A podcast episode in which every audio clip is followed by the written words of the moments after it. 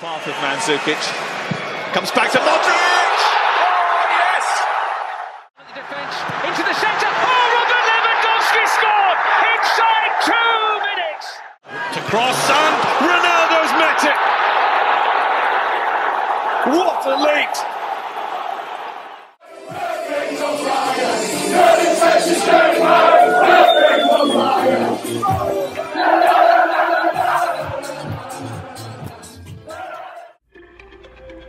24 equipas, 622 jogadores e um mês recheado de futebol. Sejam bem-vindos ao Euroscout, podcast da ProScout que irá acompanhar o Euro 2020 diariamente. Vamos a isso. Olá a todos, bem-vindos a mais um Euroscout. Dia 7 do Europeu, com três jogos mais uma vez entre o grupo B e o grupo C. Uh, antes de mais, queria mais uma vez agradecer ao, ao apoio da, da Adega de Palmela uh, ao podcast. Uh, estão sempre connosco e iremos sempre mencionar esse, esse apoio que, que, nos têm dado. Passando para, para os jogos de hoje, houve vários golos. Saímos com, com oito golos em três jogos neste, neste dia. Vitórias, diria claras, apesar de, de alguns jogos serem mais disputados. Ucrânia 2, Macedónia do Norte 1, disputado em Bucareste a Ucrânia que, que, fez uma primeira parte muito boa e depois na segunda parte uh, deixou a Macedónia do Norte aproximar-se da baliza demasiadas vezes, para o gosto de, de Shevchenko. Dinamarca 1, Bélgica 2, um jogo que, que, temos muito para falar e que acaba de, de, marcar o regresso da seleção Dinamarca a Copenhaga, depois do que aconteceu há uns dias a Christian Eriksen. E também os Países Baixos 2, Áustria 0, mais um jogo em Amsterdão, Países Baixos a mostrar que, que são uma equipa que de fininho poderá, poderá prometer neste europeu e que continuam sólidos tanto no ataque como defensivamente. E a Áustria, talvez, a desiludir mais uma vez, algo que com a qualidade individual que tem, com a base sólida da equipa que tem, podia não se esperar. Comigo, mais uma vez, estarei muito bem acompanhado. Uh, terei o Daniel Souza, mais uma vez colaborador da ProScout, estará aqui ele que também esteve na primeira jornada destes mesmos grupos uh, a comentar aqui comigo. E terei também o Felipe Coelho, comentador e analista que, que passou pela Eleven Sports nesta temporada. Uh, muito obrigado aos dois por estarem aqui. Felipe, vou já passar para ti para falarmos do, do Ucrânia-Macedónia do Norte. Uh, um jogo onde vimos uma Ucrânia com uma, com uma abordagem diferente, uh, uma espécie de, de 4-4-2 a juntar muita gente em zonas centrais. Malinowski esteve em destaque e sabendo que quando Malinowski está em destaque, a Ucrânia irá sempre beneficiar. E queria mesmo começar por aí. Uh, o que é que me tens a dizer desta Ucrânia que, que, mostrou claramente estas duas faces, muito promissora, ofensiva, pressionante na primeira parte e depois, mesmo contra uma limitada Macedónia do Norte, uh, pareceu tremer, como já tínhamos visto acontecer frente aos Países Baixos uh, na primeira jornada. Felipe, qual foi a tua visão desta Ucrânia? Que, que face iremos ver na última jornada que irá decidir então uh, este grupo uh, para, para a próxima fase? viva Rodrigo, antes de mais agradecer o, o, convite e também saudar-te por esta iniciativa de acompanharmos esta, esta competição. Em relação à, à, Ucrânia, já foste resumindo um pouco daquilo que, que vimos. uma equipa que de facto acho que tem, tem muito potencial uh, técnico, sobretudo do, do meio campo para a frente. Hoje, então, com a colocação do, do também como, como titular, que foi, no fundo, trazer ainda mais, mais qualidade, mais critério. E depois é, é, de facto uma equipa que, do ponto de vista de descredinos, se olharmos aqui para o Zinchenko, para o Malinovski, para, para o Yarmolenko, se não é a melhor no, no, na globalidade europeu, é seguramente uma das melhores equipas a nível, a nível de pé esquerdo. Mas depois, também como já foste referindo, uh, pareceu-me faltar uma, uma certa consistência, porque a Ucrânia adormeceu claramente na, na segunda metade, um, posto até um bocadinho a jeito, se podemos dizer assim, contra, contra a Macedónia do Norte, que é manifestamente mais fraca a nível de, de qualidade individual, uh, e portanto acaba por ser um, um resultado que, que, se aceita, certamente, mas ainda assim uma, uma Ucrânia que vai deixando algumas pontas soltas. E se é verdade que na primeira parte vimos muita qualidade, muita facilidade na, na construção e na criação, já foste destacando o Malinovski, mas eu acho que o, Zinchenko faz uma, uma exibição absolutamente notável, mais discreto, é certo, mais próximo da, da, primeira linha de construção mas essencial nos momentos de ligação ofensiva. E depois o Yarmolenko, muitas vezes, a partir do, do corredor direito, a fazer a diferença através da sua capacidade individual. E também o Yarenchuk, que já vai sendo certamente um dos grandes avançados deste, deste europeu, pela variabilidade que tem nos seus movimentos. É um jogador que, que se oferece muito, muito facilmente ao jogo, aos apoios, mas que também tem muita facilidade para, para sair na ruptura, para atacar a profundidade. É, hoje faz um gol e, portanto, é uma Ucrânia que eu acho que tem, tem qualidade individual, mas que depois, na segunda parte, adormeceu em certos momentos e, portanto, quebrou também é, um bocadinho daquele ímpeto que mostrou nos primeiros 45 minutos. E Daniel, sei que, sei que também és muito fã de, de Yaremchuk e, e antes de passarmos para, para a Macedónia do Norte, queria, queria só ver o que, é que, o que é que achas que pode ser o teto deste jogador e será que a Ucrânia, sabendo da sua inconsistência, irá viver muito da inspiração individual do homem da frente, Yaremchuk, também do seu capitão Yarmolenko, sabendo que uh, as exibições quase, quase invisíveis às vezes de Zinchenko e Malinovski ajudam muito ao sucesso destes dois jogadores. Uh, olá, Rodrigo. Uh, olá, Filipe. Olá a todos. Uh, antes de mais, eu acho que, assim, Yaremchuk, para começar, acho que no final deste europeu vão haver clubes a sentar-se à mesa e, e, acredito que ele não, não, não faça mais uma época no, no campeonato belga. Acho que, acho que já está num ponto um, em que está, está preparado para dar o passo seguinte. acredito que não faltem interessados. É realmente, é como o Filipe disse, é um avançado que é muito fácil uh, jogar com ele, porque ele tanto, tanto ataca os espaços como, como recua dois metros para, para, te, para te dar um apoio frontal e, um, e destaca-se e fez mais um, uma, uma bela exibição. Uh, fiquei muito agradado com, a forma como, como o Shevchenko montou a equipa né, para esta partida. Ele, a Ucrânia sabia que tinha que assumir o jogo, uh, foi à procura. Uh, e era um elenco mais próximo da baliza, mais em zonas centrais, muitas vezes. Uh, muito bem, uh, muito, sempre em jogo, uh, mais uma excelente exibição. E há aqui, como também já foi referido, uma, uma subida qualitativa em relação à primeira jornada de, de Malinovski e de Zinchenko. Malinovski com muita qualidade no passe e a Ucrânia realmente na primeira parte fez, fez um, um excelente jogo e com muita facilidade um, em jogar por dentro, em ligar por dentro. Depois, nessa parte, pareceu que a equipa uh, desligou-se um bocadinho do jogo, ficou, ficou algo partida em, em, alguns momentos e acho que acabou por sofrer sem necessidade. Uh, acabou a sofrer sem necessidade. Um, mas no cômputo geral, eu acho que esta, acho que esta Ucrânia um, pode uh, ir, ir mais longe neste europeu. Acredito que, que vai ficar com, com o segundo lugar do grupo. E eu agora, uh, Rodrigo, ia-te pedir que me recordasses da segunda pergunta, porque entretanto eu fui uh, aqui deambulando no Yaramchuk e, e acabei por, Não, nem, por me esquecer. Nem, nem, cheguei a fazer bem uma, uma, segunda, uma segunda pergunta, era mais a, a importância de, destes dois homens da frente Yaramchuk, e Armolenko no sucesso desta Ucrânia, que é um pouco inconsistente. Verdade, é verdade, mas ao mesmo tempo eu considero que esta talvez seja das melhores gerações ucranianas que, que eu tenho memória. Um, não, sou, não sou uma pessoa que, que vá muito uh, atrás no tempo, até porque ainda sou uh, relativamente novo, mas não me recordo de haver uma Ucrânia com, com tanta qualidade. E, e é, é, como, é como o Filipe disse: há aqui muita qualidade, acima de tudo, de, de jogadores de, de pé esquerdo, de canhotos. Há aqui muita muita uh, variabilidade de, de jogadores uh, canhotos e, e, todos eles muito dotados tecnicamente. Yaremchuk e Yarmolenko serão sempre jogadores com capacidade para fazer a diferença uh, individualmente e, e, em jogos mais, mais complicados, que sejam mais difíceis, podem ser perfeitamente desbloqueadores, mas acho que hoje em dia a Ucrânia, e, e aqui também entra muito o papel de, de Andrei Shevchenko, que tem mostrado um, um excelente trabalho enquanto, enquanto técnico, uh, acho que hoje em dia a Ucrânia pode não depender tanto uh, de um só jogador, uh, mas pode contar se calhar com um coletivo mais forte. Claro que, como disseste bem, ainda é uma equipa muito inconstante, capaz do 80 e do 8, mas é preciso ainda mais trabalho e, e Shevchenko parece-me um homem certo para trabalhar esta Ucrânia ao ponto de, encontrar ali um equilíbrio em que, em que tenhas realmente um coletivo forte. Sim, concordo, concordo com a, com a qualidade desta Ucrânia. Aliás, eu tenho sido bastante, bastante vincado na, na minha admiração pelo trabalho que tem sido feito ao longo do, dos últimos cinco anos. principalmente depois daquele Europeu 2016 em que a Ucrânia não esteve bem e sai com, com zero pontos.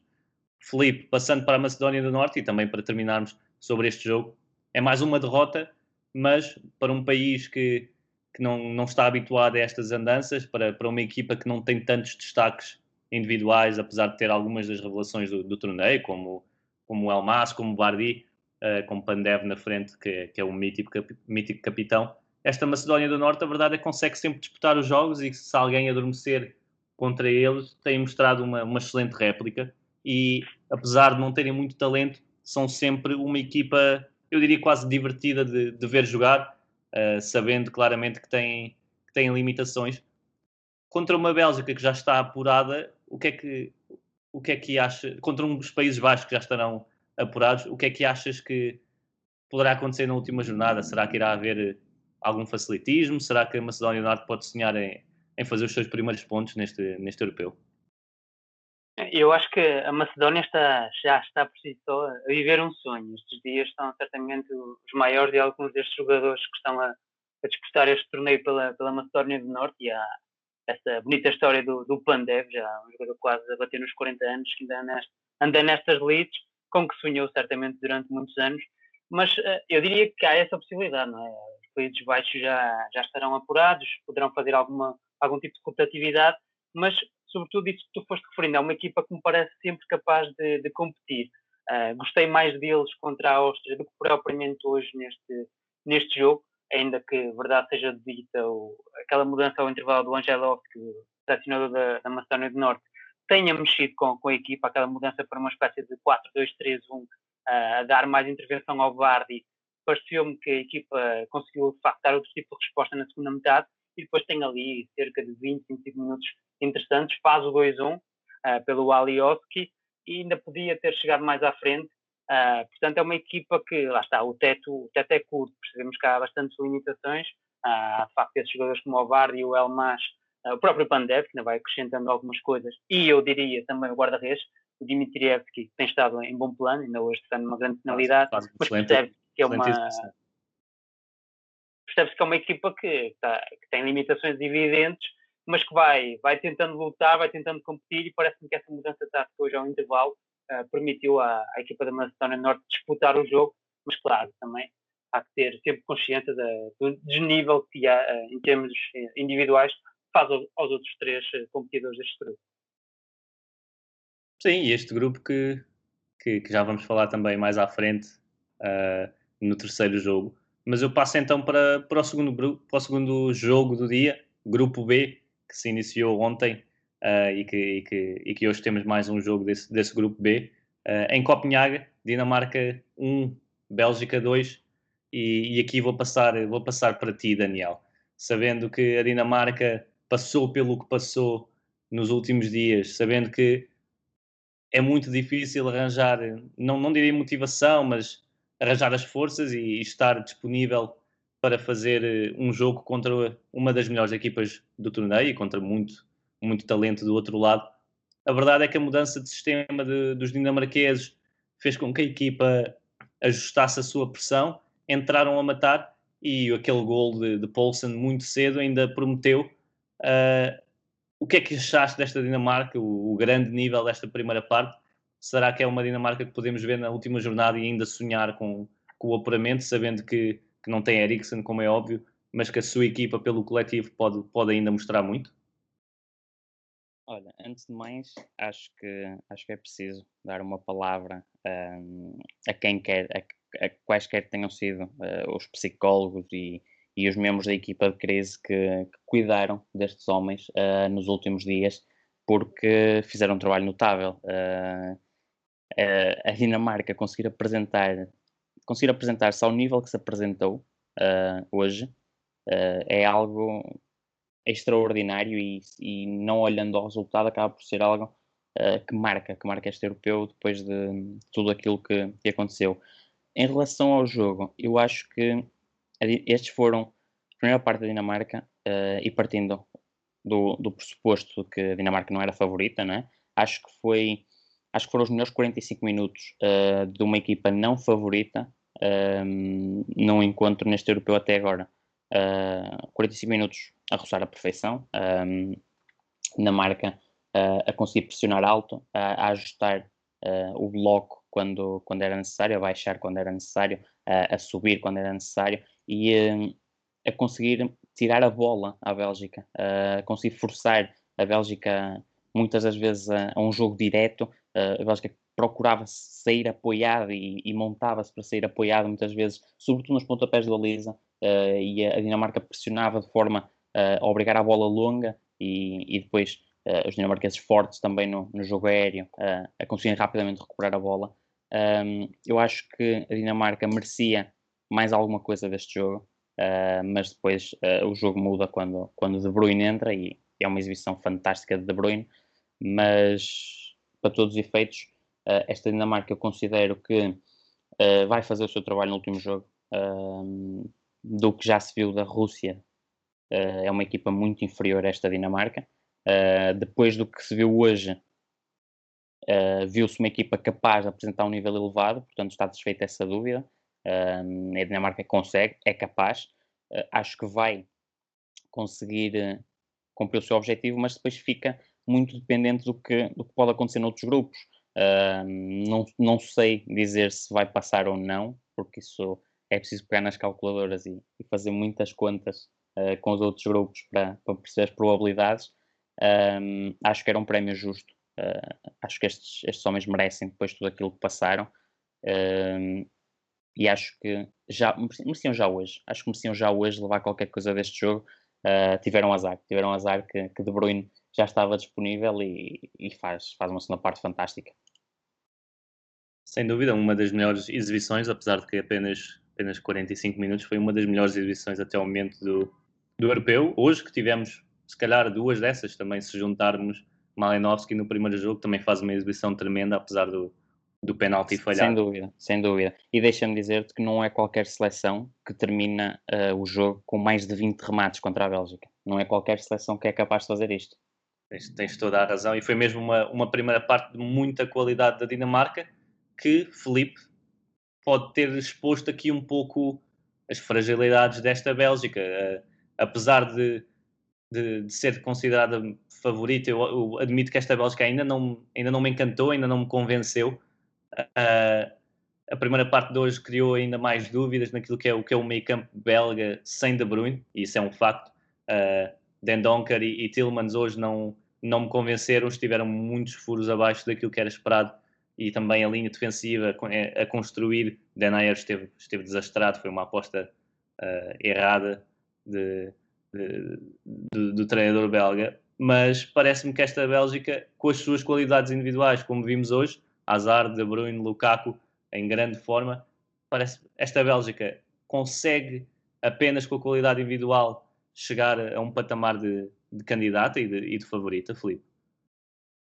Eu acho que a segunda parte de, de, do jogo de, contra a Dinamarca já, já responde um bocadinho a isso, porque de facto o nível que o Lukaku, o Kevin De Bruyne e o Hazard atingem quando, quando, quando jogam juntos é, leva esta Bélgica automaticamente para, para o topo, do, não digo do, dos favoritos, mas dos candidatos. É de facto uma equipa que, do ponto de vista individual, tem muitos recursos.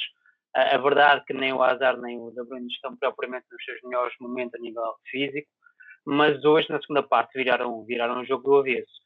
Uh, já foi aqui referida a entrada a rasgar da Dinamarca, acho que a primeira parte é, é absolutamente fantástica por parte dos dinamarqueses e mereciam, mereciam estar, a, estar a vencer o jogo uh, por mais de um zero, mas depois a, a resposta no segundo tempo da Bélgica parece-me que resulta ligeira do mérito, claro, do, do Roberto Martínez, porque ajustou a estrutura para ter outra efetividade ofensiva, com o Lukaku a cair na direita, mas resulta sobretudo daquilo que é, que é o talento individual, e contra isso não há, não há quase nada a fazer. O Kevin De Bruyne agarrou o jogo, o Hazard também trouxe outra, outra qualidade no toque, outra precisão, e, e depois temos aquele, aquele gol absolutamente fantástico, o 2-1, que prova todo esse, todo esse nível que estes belgas têm.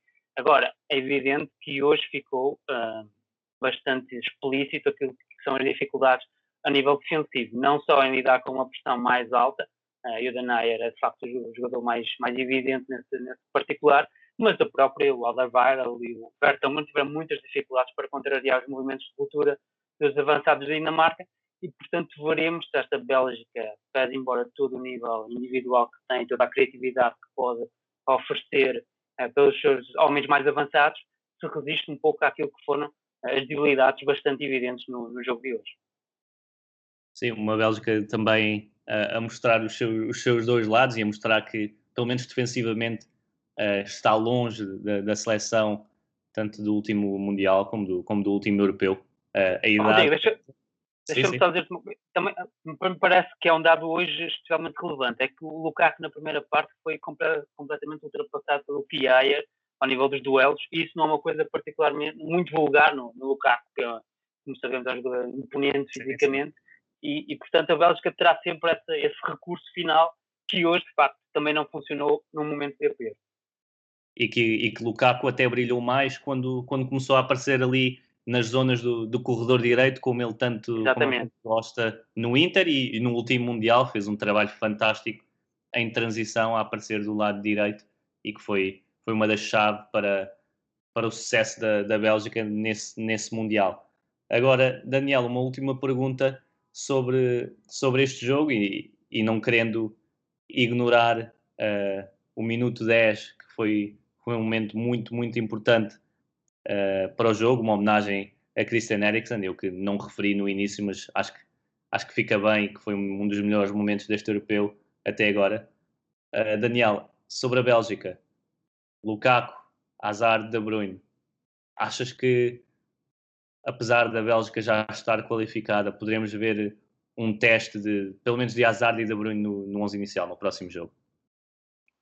Acredito que sim, acredito que sim, porque são dois jogadores que podem ser aproveitados neste jogo para ganhar algum ritmo competitivo. Uh, e é importante, é importante ter, ter jogadores como De Bruyne e como Hazard uh, a 100%.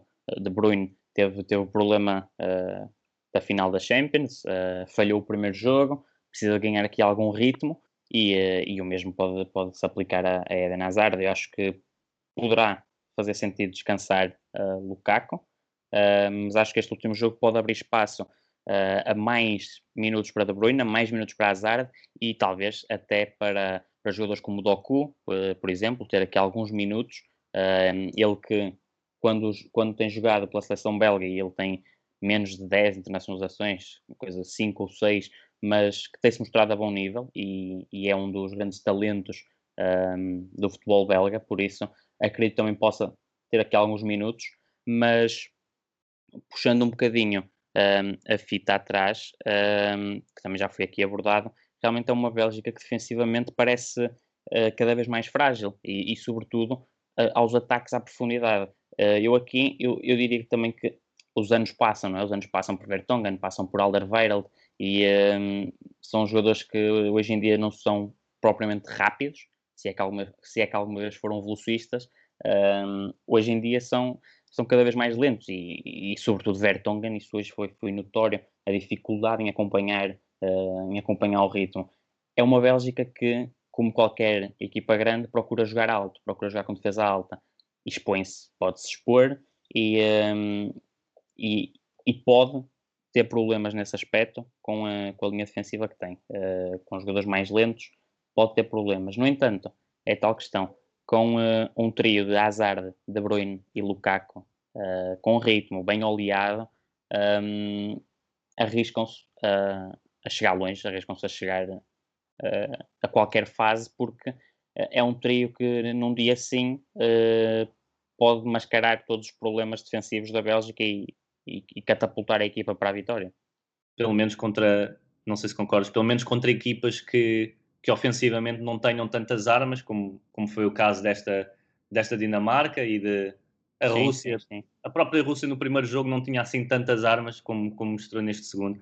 Acho que a Bélgica, dependendo dos adversários que apanha na, na fase seguinte, se não forem tão, tão dominadores e, e oportunistas com bola, a Bélgica quase certeza, quase certeza que irá castigar essas equipas, porque Hazard, De Bruyne e Lukaku mostraram uma, uma sinergia e um, quase quer chamar um, e um show de bola uh, puro, uh, apenas, não, nem foi só taticamente, foi mesmo inspiração individual, conhecem-se bem, dão, jogam muito bem juntos e quando se juntam aos jogadores de, de, qualidade, às vezes não, não há tática que, que resista, mas, mas o sucesso estará lá e isso, isso não se treina e isso é muito difícil de parar, pelo menos contra estas equipas que não têm tantos, tantos argumentos. Não sei se. Não sei. E, e isso hoje foi notório, não é? Porque hoje a Bélgica que vimos uh, foi, foi com esses três em campo. Esses três foram a Bélgica hoje. E eu só no último apontamento muito rápido, e porque o, porque o Filipe também falou disso, realmente não é muito comum vermos Lukaku perder tantos duelos como perdeu na primeira parte, e, e Kjaer fez um trabalho brilhante nesse aspecto, mas uh, sinto que, que, devo dar a nota, uh, dar o elogio, vá, à Dinamarca pela forma como em, em, dados momentos da primeira parte conseguiu isolar Lukaku ali numa ilha onde, onde só havia jogadores da Dinamarca à volta. Uh, a tal pressão, e, e eu notei isto uh, em, alguns, em algumas tentativas de sair a jogar nos pontapés de baliza por parte da, da Bélgica, uh, a pressão alta, tão alta da Dinamarca, obrigou muitas vezes, por exemplo, Vertonghen a bater longo, e a bater longo, e a bater longo, e Lukaku sempre muito desapoiado para esses duelos. Mesmo que, que, ganhasse o duelo, uh, teria sempre dificuldades depois em, uh, em encontrar um companheiro, porque havia muitos jogadores da, da, Dinamarca próximos e prontos para, para esses duelos e para as segundas bolas. E acho que nessa primeira parte faltou muito também capacidade de ganhar segundas bolas à equipa da Bélgica. Sim, sim, foi fisicamente a Dinamarca dominou e, e impôs o seu jogo claramente, ajustou muito bem as peças para, para anular esta Bélgica, que depois a Dinamarca não conseguiu resistir a, aos craques da, da segunda parte. Passa então para o, para o terceiro jogo, Países Baixos 2, Áustria 0, um jogo em Amsterdão, Países Baixos a, a jogarem em casa. A Áustria voltou a mostrar-se no seu 3-5-2 com a Alaba como central pelo meio, uma decisão que certamente iremos falar uh, daqui para a frente. Países Baixos com um 11 muito parecido, mas ao regresso de Dali está à linha defensiva. Uh, Depay Frankie de Jong voltaram a estar em evidência. O Wijnaldum parece, parece outro jogador nesta seleção. E Dumfries continua a mostrar que é, que é surpresa deste europeu. Ele que é um lateral que, apesar de ter qualidade, uh, tecnicamente não é, não é dos mais fortes, mas a sua capacidade de fazer o flanco, o flanco inteiro uh, parece, parece estar a, a, a, dar, a dar muita, muita qualidade a, este, a estes Países Baixos que eu, eu vi agora um dado muito interessante. Dumfries está no, nos 5 golos que, que, os Países Baixos uh, já, já marcaram nesta competição, que diz muito da, da, sua, da sua participação neste, neste europeu até agora. Felipe, sendo tu um especialista do futebol nos Países Baixos e, e com muito conhecimento, eu queria fazer-te esta pergunta. Eu continuo a achar que, que os Países Baixos não estão no lote dos favoritos, mas a verdade é que têm sido muito perigosos com bola. A dupla uh, Weghorst e da Pay tem sido muito bem coordenada, uma referência mais física, outra referência mais, mais móvel, se, se pode chamar assim. Concederam apenas três remates de bola corrida nos dois jogos, e isso, isso é um dado notável, e aparentemente vão passear neste grupo. Uh, onde é que classificas esta equipa de, dos Países Baixos, tendo conhecimento do, do ambiente que se vive, do, da qualidade existente e do potencial que pode ter ou não uh, no resto da competição? É, para já, é claramente uma equipa que vai, vai estando acima da, das expectativas. Havia muitas dúvidas em relação a esta seleção dos Países Baixos ah, nos dias anteriores à, ao arranque deste torneio, inclusivamente com a, não sei se viram aquela imagem de um avião a passar por cima do centro de, de treinos da, da, seleção a pedir uh, explicitamente ao Franco Tabor para optar por jogar em 4-3-3, quando ele já havia feito dois amigáveis nesta estrutura de 5-3-2, 3-5-2, que conforme se tenha ou não a bola, porque de facto o da Boer, desde que pegou na, na seleção holandesa, a seleção dos Países Baixos, uh, quase sempre optou pela estrutura do, do 4-3-3, 4-2-3-1, e só agora, uh, umas semanas antes do, do arranque daqui do, do, europeu, é que fez esse anúncio de que iria testar esta estrutura com três centrais e fez, inclusive nesses, nesses amigáveis. A verdade é que vai sendo uns Países Baixos que vão, vão dando conta do recado. Hoje parece-me que estiveram claramente por cima da Áustria, sem deslumbrar, a verdade é essa, e que depois contam com uma, uma espinha dorsal que me parece absolutamente decisiva. Passa pelos nomes de, do Blind, do Frank de Jong, do Wijnaldum e do, e do Depay. Esta, esta estrutura ali, meia esquerda, muitas vezes, são, são capazes de oferecer muita criatividade ao jogo da, dos Países Baixos e acabam por fazer essa, essa diferença. Depois, há também a questão do, do Dumfries, esse tal ala, que é, é, seguramente o herói mais improvável deste, deste europeu, porque está nos cinco gols marcados pela, pela Federação dos Países Baixos, e como disse, é um jogador que faz sobretudo a diferença do ponto de vista físico, porque tecnicamente e ao nível do, do critério está longe de ter um, um prodígio, e por outro lado também ainda referir a figura do Weghorst, que hoje foi muito importante, sempre que a Holanda quis jogar de forma mais direta, uh, fez de, de, ponto de referência do jogador-alvo, ganhou consecutivamente lances ao Alaba e permitiu à equipa subir no terreno e, e, avançar. E claro, não posso deixar de destacar aquilo que foi a exibição absolutamente incrível, na minha opinião, do, do Frank de Jong hoje. Um jogador que a manobrar por completo o meio campo. Um. Sim, mais uma vez, a verdade é essa. É um jogador que sai com uma facilidade incrível da, pressão e permite à, à equipa dos Países Baixos respirar. Última nota apenas. Esta equipa pareceu-me com claras dificuldades no momento da pressão contra a Ucrânia, ou seja, sempre que tentava impor uma pressão mais alta, mais subida, uh, abria muitos espaços, uh, expunha-se, e também foi muito por aí que a Ucrânia conseguiu depois uh, ressuscitar na, naquela segunda parte daquele, daquele jogo. Hoje vimos uma equipa mais contida, a defender de forma mais espacial, a não empreender movimentos muito agressivos de pressão, e parece-me que houve um certo, certo conforto acrescido na, na equipa do Franco da. E Filipe, tocaste, tocaste num ponto muito interessante e que serve de, aqui de, de, nota para a minha questão para o Daniel, que é, eu na antevisão do, ao europeu, lembro-me de fazer uma pergunta, se não me engano, ao Pedro Barata, que, que era que lhe perguntava se, se De Jong e De Ligt estariam prontos para assumirem para se assumirem como líderes desta equipa, sabendo que as referências Blind, uh, Winaldo e Mbappé não, poderiam não ser suficientes. E a verdade, Daniel, é que, apesar de ele ter jogado apenas neste jogo, parece-me que, que tem estado à altura, estes, estes jovens do, formados no Ajax, e especialmente Frankie de Jong, que tem estado mesmo muito, muito bem. Sem dúvida. E olha, eu, eu até digo mais. Um, tu que estás, estás no país da, da NBA, eu vou, vou exatamente à NBA para, para ir buscar uma forma de classificar Frankie de Jong. Isto é, uh, para mim, Frankie de Jong é aquele jogador franchise, uh, é aquele star player em que, em que tu podes construir uma equipa à volta dele. Uh, é impressionante, é absolutamente impressionante a qualidade que ele imprime no jogo. o Felipe falou e falou muito bem. Hoje foi, foi um recital de, de como sair de pressão, de, de, conduzir bola para o ataque, de progredir.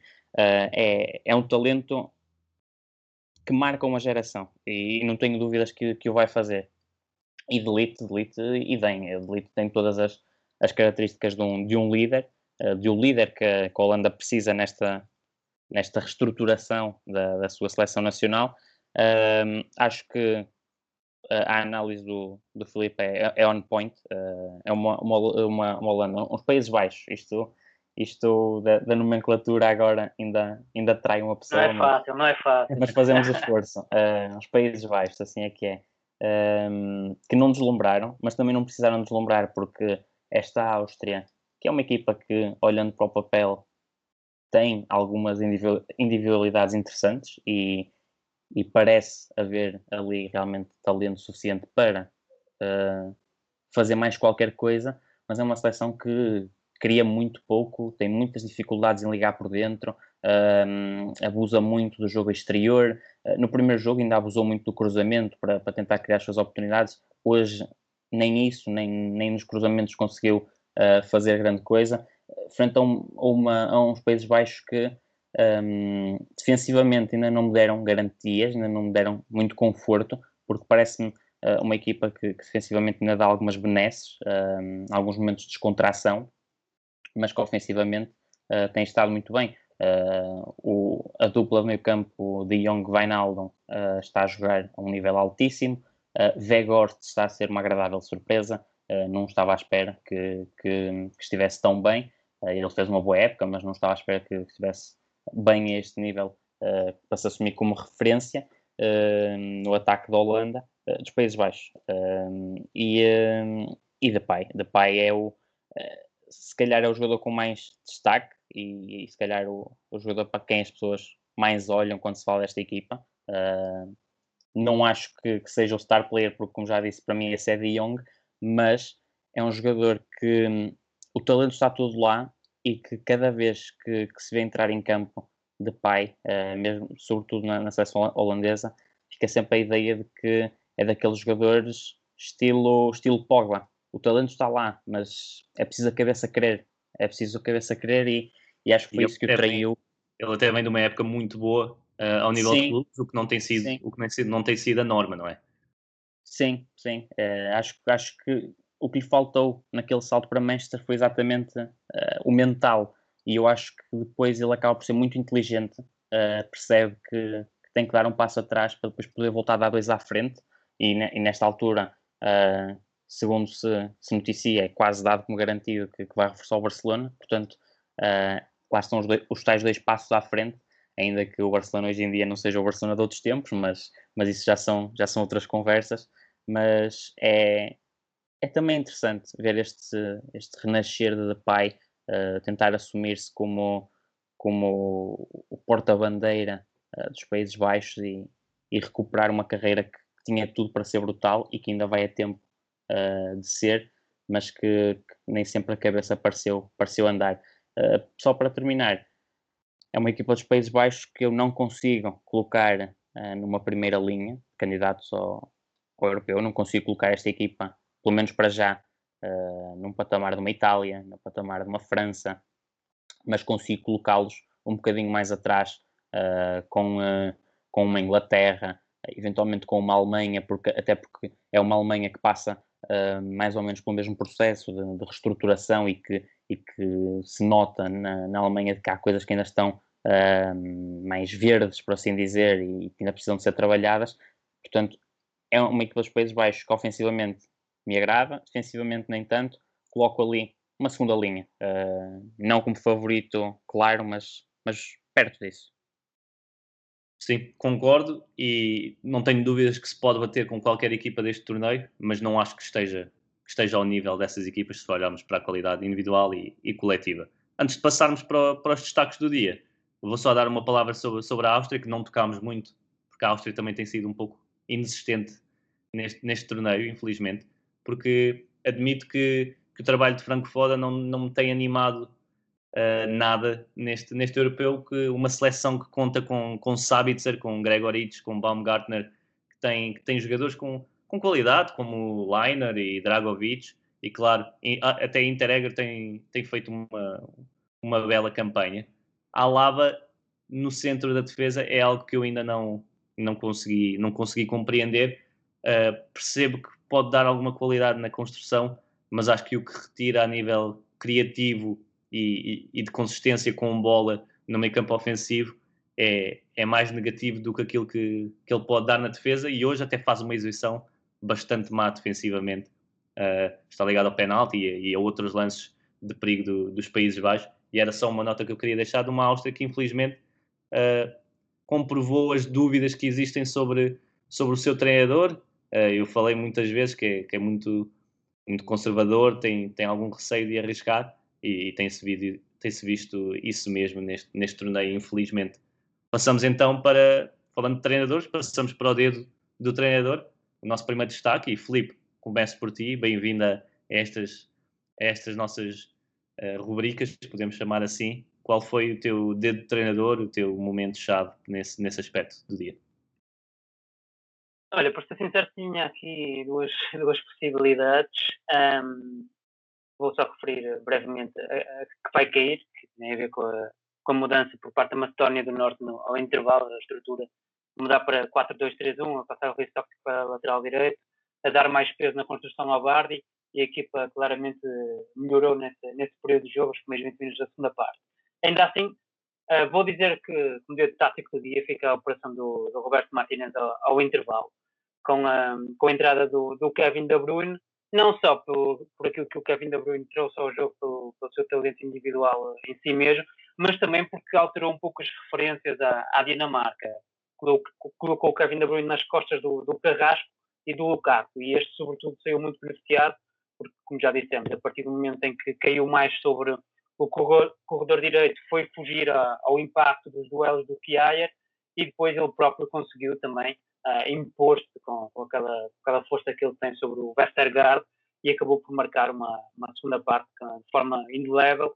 Portanto, fica esta nota do, do Roberto Martínez, da capacidade que teve ao intervalo, ah, e claro que isto é mais fácil quando há gente como o Kevin De Bruyne no banco, mas fica essa, essa visão do Roberto Martínez que alterou um pouco a estrutura uh, no, no, último terço, criou dificuldades diferentes à, à, Dinamarca e depois potenciou também aquilo que foi o, o aparecimento do, do, talento individual que, que bem sabemos é muito.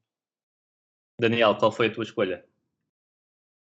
Eu vou para o outro lado do campo. Eu vou para, para o selecionador da Dinamarca, uh, pela forma como preparou este jogo, pela forma como alterou uh, a sua estrutura uh, na primeira parte, para, para, para, enfrentar a primeira parte, para iniciar o jogo, e por todas as dificuldades que, que causou essa, essa mudança um, à equipa da, da Bélgica, e, e por, por ser uma coisa que eu acho que ninguém esperava. Eu acho que depois, dadas todas as circunstâncias, acho que ninguém esperava uma, uma seleção dinamarquesa tão forte. Uh, eu certamente não esperava e, e, acho que acho que há muito dedo uh, do, do, selecionador, do selecionador dinamarquês uh, aqui. Acho que a estratégia foi, foi muito boa. foi pena não ter, não ter conseguido depois também adaptar-se e, e contrariar as, as alterações de, de, Roberto Martínez, que, como disse o Filipe, foram, foram muito boas também, uh, mas ainda assim é uma pela primeira parte que, que deixa água na boca desta Dinamarca, acho que merece também a distinção, até para não, para não ir repetir uh, o que o Filipe disse, para não ir à mesma coisa, uh, deixar aqui o um nome diferente e vou mesmo para o, para o dinamarquês. Estou 100% de acordo, deixa-me deixa só dizer. Sim, sim, Casper Ullmann com, com, muito mérito, sabendo de tudo o que aconteceu, ainda mais mérito, mas a, a estratégia inicial foi mesmo muito, muito forte e mostrou-se, mostraram os jogadores no campo uh, o trabalho e, e, o treino que, que, que, houve antes, antes deste jogo. Eu, como eu, Deixa-me só dizer isto, eu numa outra nota, eu queria só dizer que o selecionador dinamarquês foi uma pessoa que, perante esta situação toda, pareceu-me sempre uma pessoa muito lúcida e, e muito fria, uh, dadas as circunstâncias. Sim. E acho que, acho que também esse, esse comportamento, um, de certa forma, pode ser, uh, não, não queria dizer inspirador para a equipa, mas passa essa, essa ideia uh, para a equipa e, e a forma como ele lidou com todos estes problemas que, que surgiram e que são coisas que não são fáceis de lidar, até porque são coisas particularmente raras de acontecer, e ainda bem que o são, uh, acho que isso também serve uh, muito de exemplo para, para esta equipa e, e, como, como elemento de união deste grupo da Dinamarca. Concordo, e eu como, eu como já bati no, no Franco Foda, vou só destacar alguém pela, pela positiva, uh, Shevchenko, acho que as escolhas iniciais foram muito, muito acertadas para esta Ucrânia. Juntar Chaparenko a, a Zinchenko e Malinovski no meio trouxe, trouxe outra qualidade outra, outra disposição ofensiva a esta Ucrânia, que depois tem dois, dois craques na frente, Yarmolenko e Yaremchuk, que conseguem finalizar e decidir sozinhos, algo que a Ucrânia até tem tido dificuldades, que é, que é mesmo na, na finalização, chegam muitas vezes à área, mas nem sempre conseguem definir bem, portanto o Shevchenko merece aqui o meu destaque. Passo para o Filipe, uh, qual o jogador do dia? Sei que é difícil, peço-te peço apenas um, porque, porque certamente iremos, iremos escolher diferente. Sim, havia várias hipóteses, mas eu vou, vou pelo Frankie de. Acho que faz uma, uma exibição fantástica uh, no meio campo do, dos Países Baixos, porque basicamente controlou todos, todos, os, todos os momentos. Uh, saídas em pressão, condução em drible, passos para acalmar a equipa, uh, muito agressivo também nos duelos, sentido posicional para, para efetuar interseções. foi um jogador que de facto esteve a um nível superlativo e, e parece-me também de de destacar porque esteve muitas vezes no raio de ação de jogadores como o Schlager, o Sabitas, o Leimer, que são jogadores que estão habituados a exercer uma, uma pressão muito forte, muito, muito efetiva, e a verdade é que o Frankie esteve, esteve sempre à vontade, eh, jogou, fez jogar a equipa e, portanto, parece-me totalmente justa esta, esta nomeação. Sim, totalmente. Uma exibição de craque de, de Frankie de Jong. Daniel, qual a tua escolha? A escolha fácil seria dizer Kevin De Bruyne, mas como eu tenho o pressentimento de que, de que De Bruyne uh, ainda vai ser melhor, ainda vai ser o jogador do dia mais vezes. Eu vou, vou fugir a essa escolha e, e vou para Malinowski porque é uma exibição brutal e, e, comparado ao que foi o primeiro jogo em que esteve menos inspirado, uh, é, é, uma mudança brutal e, e coordenou uh, o ataque uh, da Ucrânia na, na primeira parte, sobretudo. Depois a equipa também acabou por, por descer um bocadinho de, de nível no, na segunda metade, mas jogou. É, é, acho que se pode dizer que Malinowski estava, estava a jogar de telecomando, como, como, quem joga, como quem joga PlayStation. Era, é uma coisa inacreditável a qualidade que tem no passe, na visão, a forma como estava a ligar o, jogo da Ucrânia acho que, acho que é uma distinção justa e também para fugir aqui uh, à escolha óbvia que, que, seria Kevin De Bruyne. Sim, e vocês escolheram dois médios e eu, eu vou escolher mais um. Não sei, se, não sei se seria um meio campo muito equilibrado, mas qualidade teria, e eu vou mesmo para a escolha óbvia, De Bruyne. Uh, acho que um médio, dos melhores médios que, que, a nossa geração já viu jogar, não tenho, não tenho grandes dúvidas disso. Tem um arsenal de, de, de qualidades que, que, nunca mais acaba, pé direito, pé esquerdo, como se viu hoje, a cruzar pelo ar, pelo chão, rematar de longe, de perto, uh, ele faz tudo. E apesar de ter alguns problemas de lesão, que, que me entristece muitas vezes, uh, é um craque, craque descomunal, que, que ano após ano mostra que está, que está cada vez mais completo, mais líder e, e que também assume mais. E portanto, cumpre aqui o, o trio de, de médio centro com, com De Jong, se calhar mais a 6, depois Malinowski e De Bruyne à frente e, e fica um, um, trio com muita qualidade e que, e que abre portas para, para passarmos para o momento do dia. Felipe, qual foi o teu momento do dia? Eu tinha aqui várias hipóteses, ia incluir uma, mas que, que, eu acho que vocês vão apostar nela, portanto eu vou mesmo para o gol do, do Kevin De Bruyne, pelo, pela jogada coletiva, por tudo aquilo que, que a Bélgica foi capaz de fazer na, naquele ano, a começar pelo, pelo trabalho do, do Lukaku, que é, que é fenomenal, a forma como ele encontra, encontra o espaço, depois consegue resistir à pressão de dois homens, trabalha com os dois pés uh, junto ao, ao, corredor lateral, coloca a bola no, no, corredor central e depois a interação entre os uh, azar dos irmãos e finalmente aquela finalização cerca do, do Kevin De Bruyne. Parece-me um golo, um golo espetacular, não só pela execução em si mesmo do, do Kevin, mas também por toda a envolvência coletiva e portanto fica aqui a nota para mim o momento do dia. Daniel, qual é o teu? Eu vou ao momento óbvio, não é? Porque acho que acho que tem, acho que tem, acho que tem que tem que ser falado a, a homenagem a, a Christian Eriksen ao minuto 10. Uh, ah, foi inesperado. Uh, eu pelo menos não tenho conhecimento de que tivesse sido uma coisa já programada, porque Havia, havia, desculpa Daniel, havia essa indicação, a UEFA havia, havia, sim. Mas, mas, mas foi divulgado, porque é, é isso que estou a dizer, eu não tenho, sim, sim. não, não encontrei, por acaso, não encontrei, uh, ok, ok, mas, mas ainda assim, ainda assim, uh, acho que, acho que foi um momento, é um, é um momento alto, um momento alto do europeu, uh, porque, como já disse aqui noutros, noutras edições, mais importante do que uma bola e, e 22 jogadores atrás dela durante 90 minutos é a vida e por isso acho que, acho que foi muito bonito. Uh, foi humano acima de tudo e, e por estes dias, desde que, desde que isso aconteceu, fala-se muito uh, do, do, ser humano, porque uh, infelizmente aqueles instantes que após, após a, a queda de Ericsson foram tudo menos humanos, mesmo por parte de quem estava, quem estava a realizar o jogo. Um, e acho que, acho que foi uma coisa uh, bonita, comovente e, e, que merece ser, merece ser destacada. Sem dúvida, e eu acho que até devíamos ter terminado com a tua escolha. Uh, eu, a minha é muito menos significante do que, do que essa. A minha é, é a entrada de, de Gravenberg.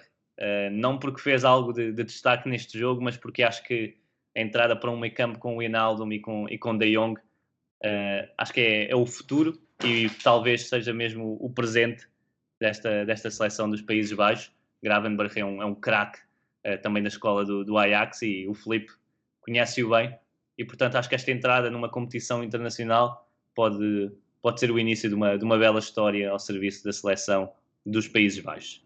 Uh, terminamos assim e agradeço a vossa, a vossa presença, as vossas escolhas, as vossas análises de, de qualidade. Muito obrigado Felipe, espero, espero ter-te num, num futuro breve uh, aqui no podcast mais uma vez. Muito obrigado, Rodrigo. Foi, foi um prazer, um gosto falar com, convosco e estarei sempre à disposição. Muito obrigado. Obrigado também ao Daniel, que começa a ser presença assídua, mas, mas sempre muito, muito assertivo. E mais uma vez, obrigado, Daniel, pela, pela tua presença. Ora, é só obrigado eu, e é sempre, é sempre um gosto estar aqui a, a conversar uh, sobre futebol com, com gente que, que gosta tanto disto uh, como eu, ou, ou, se calhar mais até. Não, isso, isso o, gosto, o gosto é difícil também de medir, mas, mas é sempre um prazer e, e espero que não seja a última vez. Vamos, vamos ver certamente, certamente não será. Mais um dia de europeu, mais um dia cheio de qualidade, mais um dia de Euroscout. Estarei cá amanhã. Um grande abraço.